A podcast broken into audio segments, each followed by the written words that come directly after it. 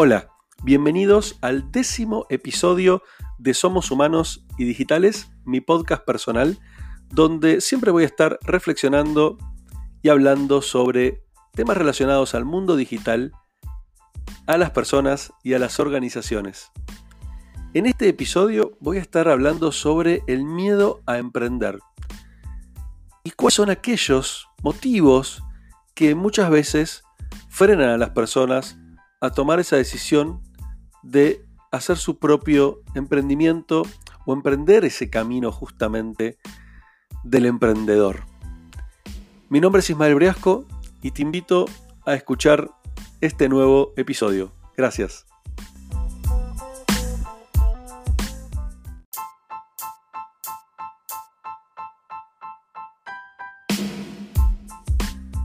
Hace unos días en, mi Instagram, por si alguien no me sigue, arroba briascoy, pregunté en las historias em, si se les ocurría o si tenían ganas de que hablara de algún tema en particular en el podcast. Em, surgieron varias ideas, eh, ya las voy a ir comentando, pero eh, una de las primeras que me propusieron, y es la que decidí hablar hoy, em, tiene que ver con el miedo a emprender. Creo que todo aquel que en algún momento quiso empezar a emprender, y más que nada aquellos que em, están trabajando en relación de dependencia y tienen que dejar ese trabajo para emprender, em, es una de las decisiones más difíciles que pueda haber eh, para decidir dedicarse a eh, trabajar por tu cuenta. ¿Y por qué hago la, diferencia o la separación? Es porque, por supuesto, el que nunca trabajó en relación de dependencia y, arranca de cero a emprender, ejemplo, gente que termina el secundario, o gente que durante el secundario ya arranca a emprender, que de hecho en esta era en la que estamos viviendo cada vez hay más, em, quizás no pasan por esta, por esta dificultad, pero sí, sí aquellos que eh, tienen su trabajo estable dentro de una compañía y em, se les presenta alguna oportunidad o están cansados del mundo corporativo y tienen que tomar esa decisión. Y ahí te encontrás con diferentes perfiles, ¿no? Por supuesto está el que que tiene una trayectoria muy larga dentro de una compañía, con todas las comodidades de haber crecido dentro de una corporación, eh, de haber llegado quizás a, una, a, un, puesto gerencial, o ni hablar más arriba, en donde eh, están, por supuesto, muy acostumbrados a, los beneficios que te da el mundo corporativo. Yo he vivido esa etapa, no he quizás llegado a una posición gerencial, eh, pero sí llegué a una posición de tener eh, gente a cargo, de, haber amado equipo, de tener cierta, cierta posición, y lo pongo entre comillas porque yo me fui de la compañía antes de seguir creciendo, ¿no? Eh, pero igual fue, fue, fue difícil tomar esa decisión, porque al emprender uno sabe que toma un montón de riesgos, ¿no? sabe que va a tener que trabajar todos los días de su vida para eh, generar el dinero que va a llevar a su casa y que si un día no trabaja, ese día no lo, no lo cobra, no lo gana.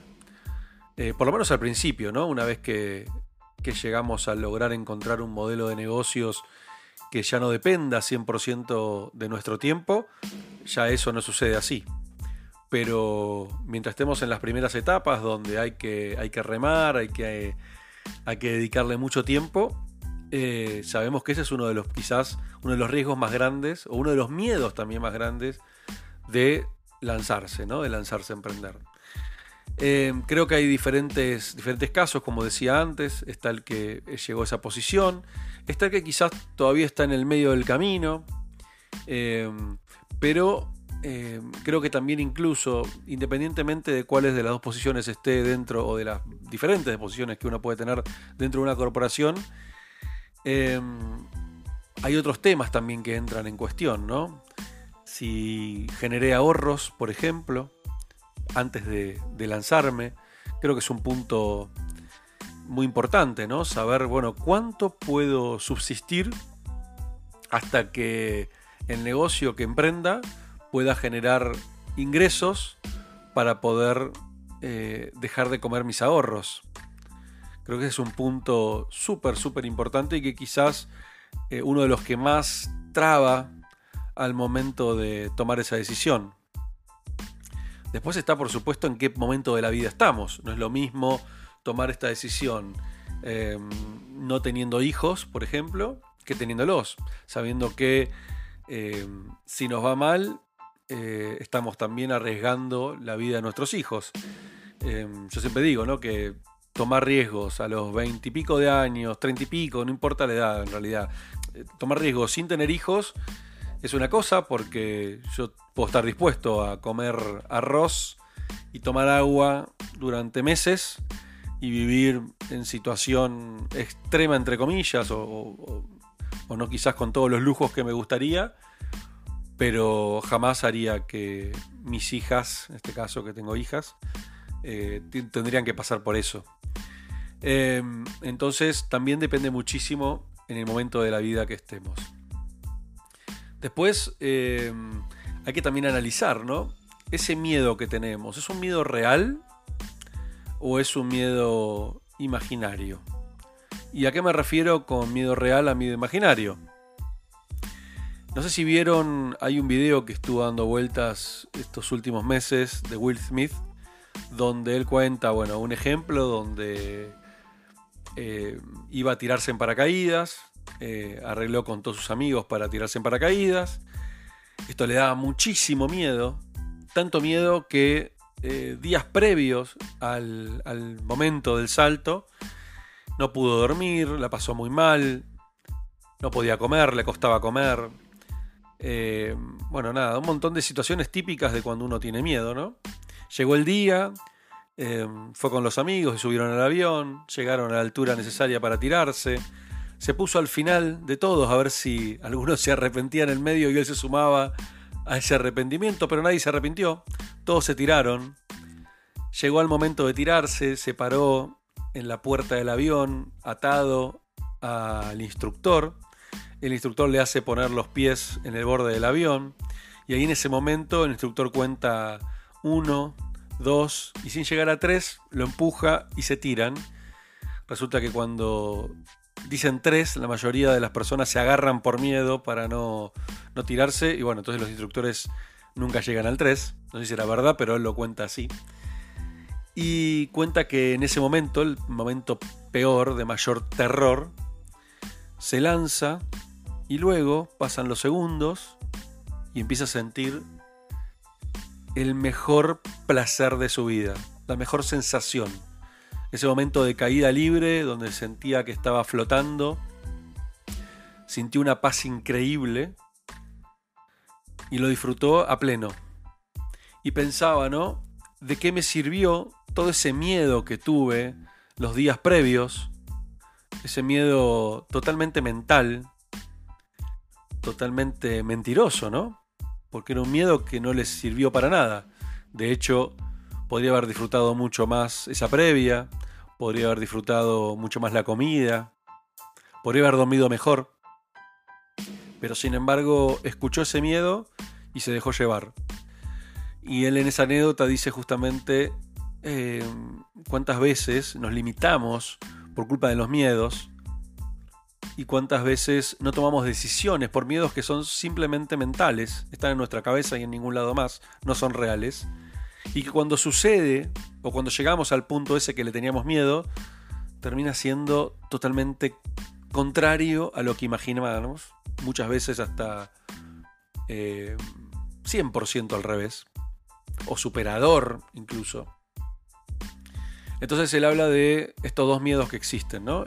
El miedo eh, este miedo mental, y el otro miedo, que es el miedo natural, el miedo que traemos inconscientemente los seres humanos, que está buenísimo, que es el miedo al peligro.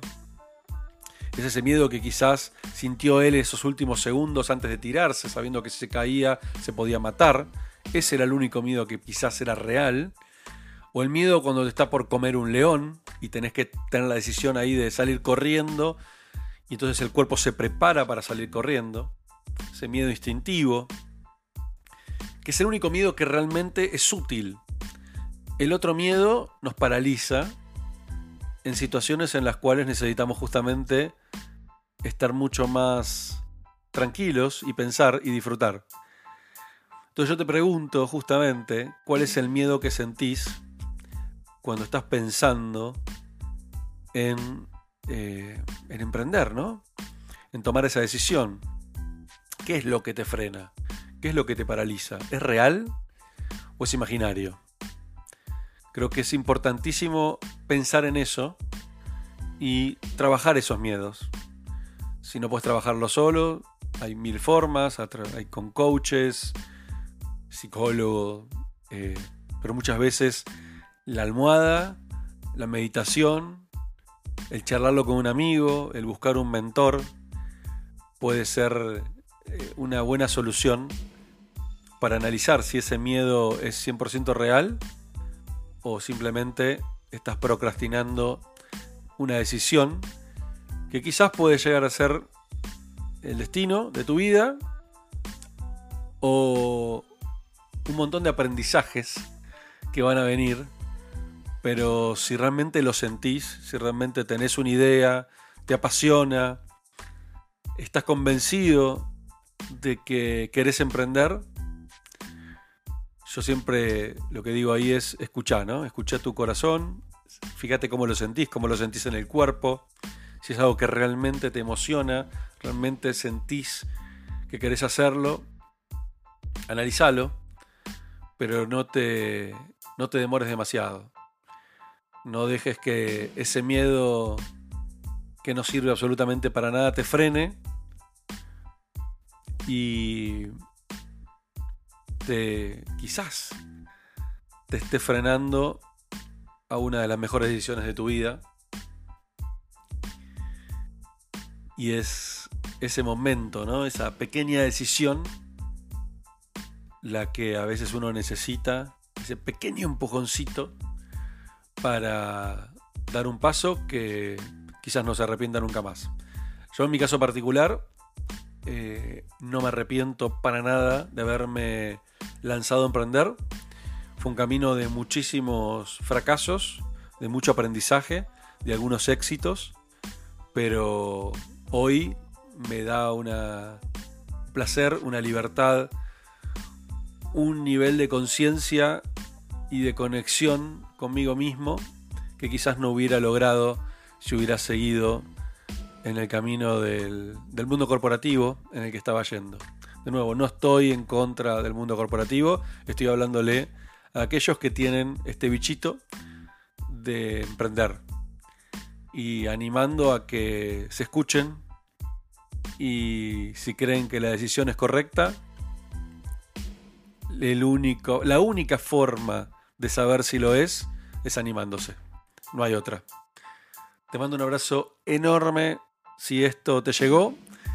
Eh, mandame un email a briascoy.gmail.com o escribime a través de las redes.